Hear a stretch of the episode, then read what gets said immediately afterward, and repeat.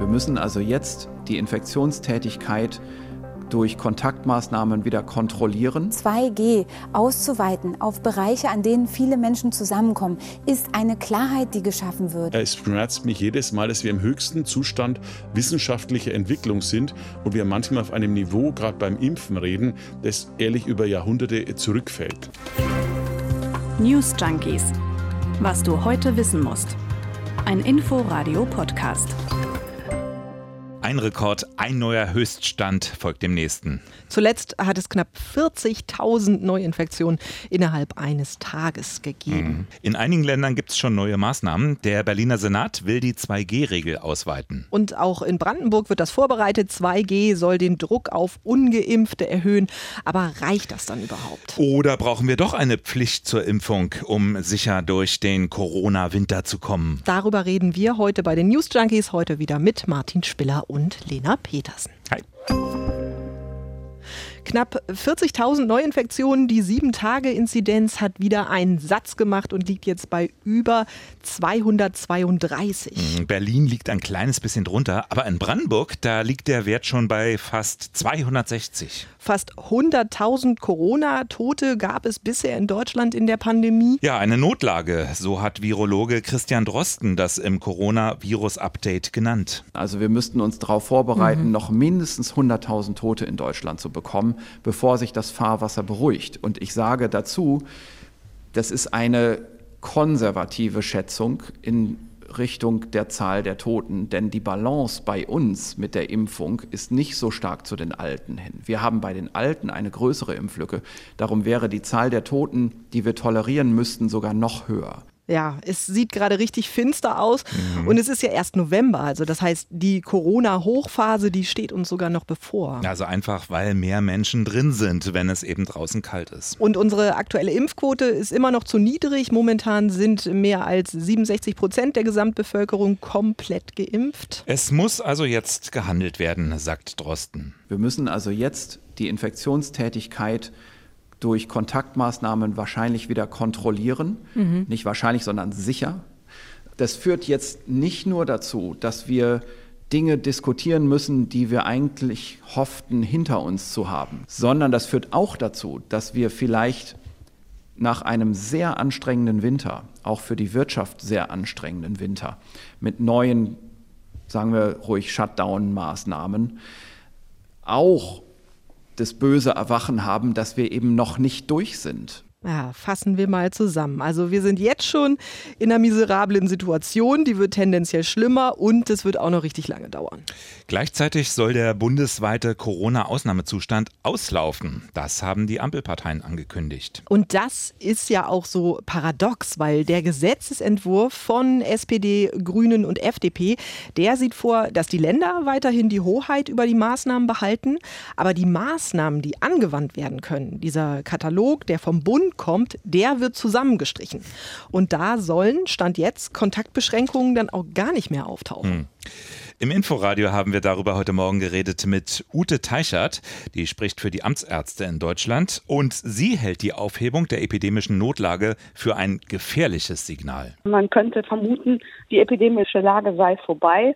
Dem ist aber natürlich nicht so. Wir sehen an den steigenden Zahlen, die Pandemie läuft weiter und ähm, das ist das Problem, was wir aktuell haben. Na, und auch äh, richtig schlimm klang äh, Ihre Antwort, als sie dann gefragt wurde, ob die Gesundheitsämter noch mit der Kontaktverfolgung hinterherkommen. Nein, die Zahlen steigen ja so hoch an, dass das mit dem vorhandenen Personal nicht möglich ist. Zumal bei den Gesundheitsämtern ist es so, dass gar nicht so sehr die Zahl der positiv Getesteten entscheidend ist, sondern eben auch die Zahl, die Kontakte, die jemand hat, der positiv getestet ist. Das sind ja momentan auch eher 50 bis 100 Kontakte und nicht mehr nur drei bis fünf, wie zu Zeiten der Kontaktbeschränkung. Das packen die Ämter jetzt einfach nicht mehr. Und in einigen Ländern, da läuft das jetzt auch schon über Eigenverantwortung. Da müssen die Infizierten dann selber alle anrufen. Und in Brandenburg und Berlin gibt es auch die Frage, wie man mit der Kontaktverfolgung jetzt weitermachen mhm. will. Und auch in den Krankenhäusern sieht es nicht so gut aus. Die Pflegekrise, die hat sich durch 18 Monate Pandemie weiter verstärkt. Darauf weist Christian Karagianidis hin, wissenschaftlicher Leiter des Divi-Intensivregisters. Und ich will vielleicht sagen, dass wir allein im Laufe der letzten zwölf Monate über 3000 Beatmungsbetten verloren haben. Die Technik ist zwar da, die Betten stehen auch in den Zimmern bereit, dass man einen Patient aufnehmen könnte, aber uns fehlt einfach das Pflegepersonal an allen Ecken und Enden in Deutschland. Er hat es auch mal vorgerechnet. Momentan sind in Deutschland noch etwa 10 Prozent der Intensivbetten frei.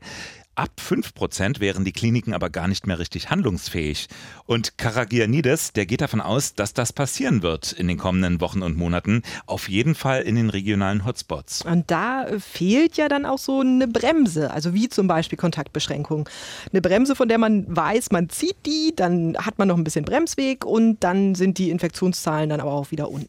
Die Maßnahmen, die wir jetzt ergreifen, 2G, 3G, Boostern, dass wir nicht so genau wissen, wie stark der dämpfende Effekt auf die Kurve sein wird. Und ganz ehrlich, für mich ist das das, was mir am meisten Bauchschmerzen bereitet, weil wir ein Stück weit im Nebel navigieren, ohne dass wir eine richtige Orientierung haben, wann wir zum Stillstand kommen und ob wir überhaupt zum Stillstand kommen und wann die Kurve endlich dann auch wieder runtergeht. Wir haben ja vorhin schon den Gesetzentwurf angesprochen von SPD, Grünen und FDP, also der voraussichtlich künftigen Bundesregierung. Und ähm, der sieht ja zum Beispiel Folgendes vor. Rückkehr zu kostenlosen Corona-Schnelltests, 3G am Arbeitsplatz und finanzielle Hilfen für Kliniken. Ja, da sind einige Länder mit 2G schon weiter. Sachsen zum Beispiel. Das Land musste auch einfach reagieren. Da liegt die Inzidenz heute bei fast 460. 2G wird ja auch in Brandenburg vorbereitet. In Berlin, da ist der Senat auch dafür. Zum Wochenende oder spätestens Anfang der Woche dürfte das kommen. Findet Franziska Giffey, Berlins SPD-Vorsitzende, auch absolut richtig. Ich finde wichtig eine Klarheit der Regelung. Und die Klarheit ist, dass wir nicht zig Sonderregelungen haben, sondern dass man auch einmal sagt, das gilt jetzt und 2G auszuweiten auf Bereiche, an denen viele Menschen zusammenkommen, ist eine Klarheit, die geschaffen wird. Und natürlich äh, ist es äh, auch richtig, dass nicht alle Geimpften zu 100 Prozent sicherer sind.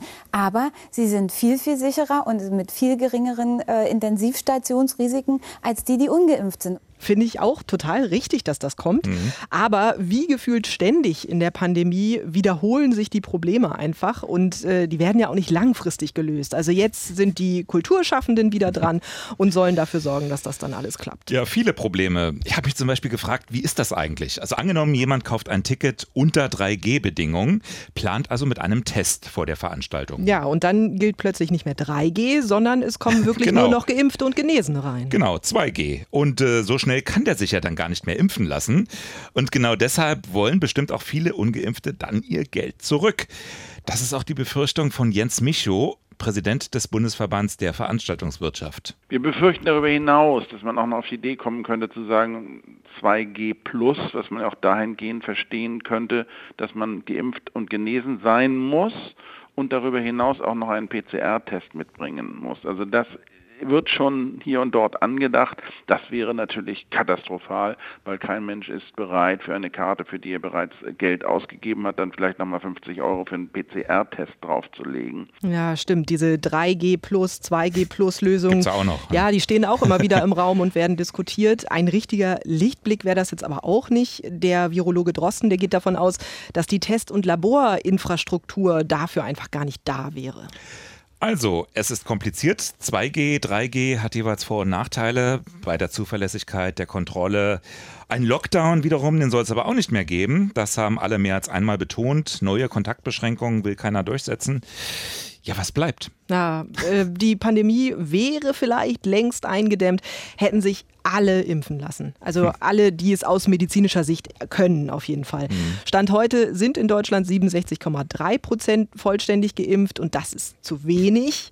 Auch wenn durch 2G-Regelungen dann ja doch noch der ein oder andere dazukommt oder die eine oder andere, wie gerade in Österreich zum hm. Beispiel. Viel zu wenig, das sagt auch der Vorsitzende des Weltärztebundes, Frank Ulrich Montgomery. Wir müssen uns alle impfen lassen, außer denen, bei denen es nicht geht, das ist klar.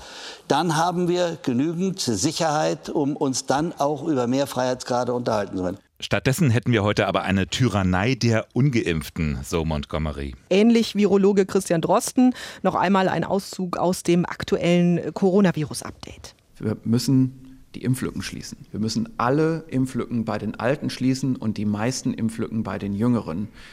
Das heißt, wir müssen alles Politische tun, was möglich ist, vielleicht auch Dinge, die man im Moment noch für unmöglich hält, um die Impfquote in der Bevölkerung zu steigern. Ja, Ziel sei eine komplett dreifach durchgeimpfte Bevölkerung. Ja, Dinge, die man heute noch für unmöglich hält. Also das klingt extrem nach einer Impfpflicht. Ja, zumindest in einigen Bereichen, in bestimmten Berufen, also Mitarbeiter in der Pflege oder der Schule, da werden die Stimmen jetzt doch lauter. Auch Bayerns Ministerpräsident Markus Söder ist dafür. Es schmerzt mich jedes Mal, dass wir im höchsten Zustand wissenschaftlicher Entwicklung sind und wir manchmal auf einem Niveau, gerade beim Impfen reden, das ehrlich über Jahrhunderte zurückfällt. Das kann nicht sein. Und deswegen glaube ich, dass in bestimmten Bereichen und Alten- und Pflegeheime es schon möglich und auch vertretbar ist, dann eine solche Form von Impfpflicht zu diskutieren. Ja, im Ausland, da gibt es solche Impfpflichten ja schon. Längst schon. Kleiner Überblick. Frankreich. Alle Mitarbeiter von Krankenhäusern, Alten- und Pflegeheimen müssen geimpft sein. Italien. Ärzte und Pfleger müssen geimpft sein, sonst dürfen sie nicht mit Patienten arbeiten. Lettland. Hier wiederum müssen zum Beispiel Berufssoldaten geimpft sein. Großbritannien. Alle Mitarbeiter von Seniorenheimen müssen geimpft sein. Gilt auch für Dienstleister, zum Beispiel Friseure, die dort arbeiten. Also, berufsbezogene Pflichten sind längst keine Ausnahme mehr. Ja, demnächst auch bei uns. Als ein Problem wird immer der Datenschutz gesehen, also dass der Arbeitgeber gar nicht nachfragen dürfe. Ausnahmen gibt es bislang nur in sehr engem Rahmen. In Kliniken zum Beispiel, die dürfen den Impfstatus der Beschäftigten abfragen, wenn es zur Bekämpfung von Infektionskrankheiten erforderlich ist. Söder möchte deshalb gerne diese Auskunftspflicht zum Impfstatus ausweiten. Das ist aus meiner Sicht schon aus kollegialen Gründen wichtig, das zu wissen, um dann auch entsprechend planen zu können. Da habe ich jetzt kein Verständnis, dass da an der Stelle der Datenschutz äh, uns das nicht erlaubt äh, zu machen. Damit steht der bayerische Ministerpräsident nicht alleine da. Immerhin gab letzte Woche ja eine repräsentative Umfrage von Infratest DIMAP. Ergebnis, 74 Prozent, also praktisch drei Viertel der Deutschen, die sind für die Pflicht, eine Impfpflicht für bestimmte Berufsgruppen. Und immerhin 57 Prozent, die sind sogar für eine allgemeine Impfpflicht, also für alle Personen ab 18 Jahren. Ja, gibt es in einigen wenigen Staaten ja auch schon, in Tadschikistan, in Turkmenistan ja. und im Vatikan auch. Im Vatikan. Er ist vermutlich von der Altersstruktur her eine einzige große Risikogruppe, die da wohnt. Ja, lass uns mal theoretisch durchspielen, wie und ob so eine allgemeine Impfpflicht auch bei uns in Deutschland denkbar wäre. Also ein Beispiel, das ja immer wieder erwähnt wird, sind ja die Masern. Äh, dort gilt ja seit März 2020 das Masernschutzgesetz. Das hast du dir mal näher angeschaut. Genau, also das sieht vor, dass alle Kinder, die älter sind als ein Jahr, die von der Ständigen Impfkommission empfohlene Maserimpfungen vorweisen müssen. Also wenn die in den Kindergarten oder in die Schule kommen. Ansonsten können die sogar vom Besuch ausgeschlossen werden. Da drohen dann sogar Buß- oder Zwangsgelder. Was aber nicht droht, ist eine Zwangsimpfung, also gegen den Willen der Person die Spritze rein. Sowas geht dann doch noch nicht. Ja, also bei den Masern gibt es schon eine Impfpflicht und es gibt als Grundlage auch ein Gerichtsurteil. Also das ist schon ein bisschen älter, 1974 nämlich hat das Bundesverwaltungsgericht zur Pockenschutzimpfung gesagt, eine Impfpflicht wird bei besonders ansteckenden Krankheiten, die Leben und Gesundheit anderer Menschen schwer gefährden, als zulässig erachtet. Der Schutz der Gesundheit Gesundheit anderer Personen bzw. der Allgemeinheit zur Abwehr von solchen Gefahren rechtfertigt dann den gesetzlichen Eingriff in die körperliche Unversehrtheit. Hm. Aber wenn es bei den Masern geht, warum nicht auch bei Corona? Also Krankheiten, die Leben und Gesundheit anderer Menschen schwer gefährden, trifft es doch eigentlich. Oder? Ja, äh, und dann gibt es dann aber doch ein paar Unterschiede. Die Masernimpfpflicht gilt nur in Kitas, Schulen und sonstigen Ausbildungseinrichtungen und für Beschäftigte in Krankenhäusern und Arztpraxen. Das mhm. ist also räumlich begrenzt, das Ganze. Das ist natürlich so eine Sache. Also gleichzeitig gibt es ja eine Schulpflicht. Also zu umgehen ist das Ganze trotzdem nicht so ohne weiteres, selbst wenn das Kind doof bleiben soll. Aber die Krankheiten und die Art der Immunisierung, die unterscheiden sich dann doch ein bisschen. Also mhm. bei Masern gelten ja zum Beispiel Kinder als besonders gefährdete Gruppe. Das mhm. ist bei Covid-19 ja nicht der Fall. Da sind die Menschen, die vor allem geschützt werden müssen, alt oder älter, alt genug, um selbst zu entscheiden, ob sie geimpft werden wollen. Eine echte Impfpflicht, ähm, das wäre natürlich auch ein erheblicher Eingriff in die Persönlichkeitsrechte. Ja, dazu kommt ja auch noch, dass die Gesellschaft sich weiter spaltet. Also ich möchte irgendwie gar nicht wissen, was dann insbesondere die sogenannten Querdenker bei einer Impfpflicht machen mhm. würden. Die haben sich ja jetzt schon extrem radikalisiert. Das äh, lädt sich dann ja bestimmt auch noch weiter mhm. auf. Sie wird aber auch einfach deshalb nicht kommen, weil auch sie, also die Impfpflicht, schon so klar ausgeschlossen wurde, wie die anderen Maßnahmen, über die wir vorhin geredet haben. Jens Spahn zum Beispiel, wörtlich vor dem Bundestag. Es wird in dieser Pandemie keine Pflicht geben. Ja, ähnlich Bundeskanzlerin Merkel immer wieder. Ich hätte es ja grundsätzlich auch nicht verkehrt gefunden, man hätte mal nicht alle Optionen immer gleich ausgeschlossen. Also ein Lockdown wird es nicht geben, eine Impfpflicht natürlich nicht, auf gar keinen Fall. Es sagt sich immer gut, wenn die Zahlen gerade niedrig sind. Ja, und das hören die Leute dann in dem Moment auch gerne. Ne? Aber warum? Das ist doch so kurzsichtig. Also die Leute würden es doch auch verstehen. Man hat das zum Beispiel in Israel längst sehen können. Corona ist noch nicht weg und eine hohe Impfquote ist auch nicht alles. Und Überraschung, auch der Winter kommt nochmal wieder. Warum muss ich dann immer alles ausschließen? Damit beraube ich mich doch aller Optionen. Also entweder ich werde am Ende wortbrüchig oder handlungsunfähig. Na, und wenn es dann darum geht, diese Pandemie irgendwie unter Kontrolle zu bringen in diesem Winter, wenn die Kacke dann richtig am Dampfen ist, Blick hm. in die Glaskugel, dann wird es auf jeden Fall das gebrochene Wort sein. Wir müssen auch noch mal kurz an die belarussisch-polnische Grenze schauen. Da stecken immer mehr Geflüchtete fest. Die kommen weder vor noch zurück. Tausende Menschen sind da mittlerweile in den Wäldern und die bekommen da auch überhaupt hm. keine Hilfe. Teil des Erpressungsversuchs von Lukaschenko. Der belarussische Machthaber, der will die EU-Sanktionen loswerden. Und da sind die Migranten sein Druckmittel. Menschen quasi als Spielball. Genau, der Druck auf die EU wächst auf jeden Fall auch. Rund 15.000 Soldaten sind auf polnischer Seite inzwischen im Einsatz. Bundesaußenminister Heiko Maas hat Lukaschenko jetzt mit weiteren Strafen gedroht, wenn der nicht aufhört mit seinen Machtspielen. Mhm. Und auch Merkel hat sich eingeklinkt und Putin angerufen. Der soll auf die belarussische Regierung einwirken, hat sie gebeten. Ich gehe davon aus, dass Putin das schon die ganze Zeit macht. ja, aber nicht in ihrem Sinne. Er kommt auch auf die neue Regierung, die Ampel, noch richtig was zu. Ne? Also Corona, Belarus. Wo ist eigentlich Scholz? Den habe ich zuletzt gefühlt auf den Wahlplakaten gesehen. Könnte ja auch mal was zu sagen, oder? Weißt du zufällig noch, was eine Telefonzelle ist? Kennst du das? Ich habe da eine ganz vage Erinnerung. Ja, es waren diese gelben oder später magentafarbenen, miefigen, um nicht zu sagen stinkenden Würfel, in denen man Münzen in einen klobigen Telefonapparat werfen konnte, ohne dass was passierte. Oder das Teil hat dann doch funktioniert und dann stand man aber draußen und musste warten. Oder so. Gibt's aus ähm, nachvollziehbaren Gründen nicht mehr so wirklich häufig. Auch in Großbritannien nicht. Ähm, das ist ja doch ein bisschen schade. Also diese klassischen knallroten Zellen, die sind ja doch schon sowas wie ein Wahrzeichen für London. Leider, leider, leider sollen auch die verschwinden. Jetzt will die zuständige Behörde Tausende retten, eine Rettungsaktion für Telefonzellen. Es gibt aber eine Bedingung, sie müssen benutzt werden. Und zwar 52 Mal im Jahr. 52 Anrufe. 52, ausgerechnet 52. Und das wird auch irgendwie gezählt? Ja, das ist die Frage. Bleiben sollen die aber auch an Orten, an denen es häufig zu Unfällen kommt. Da können sie ja schließlich auch Leben retten. Hm. Hoffentlich kommt die Telekom nicht auf die Idee, die magentafarbenen Zellen ja auch noch zu recyceln oder so. So schön waren die nicht. Das war's für uns äh, von den News Junkies. Äh, wir hören uns morgen wieder.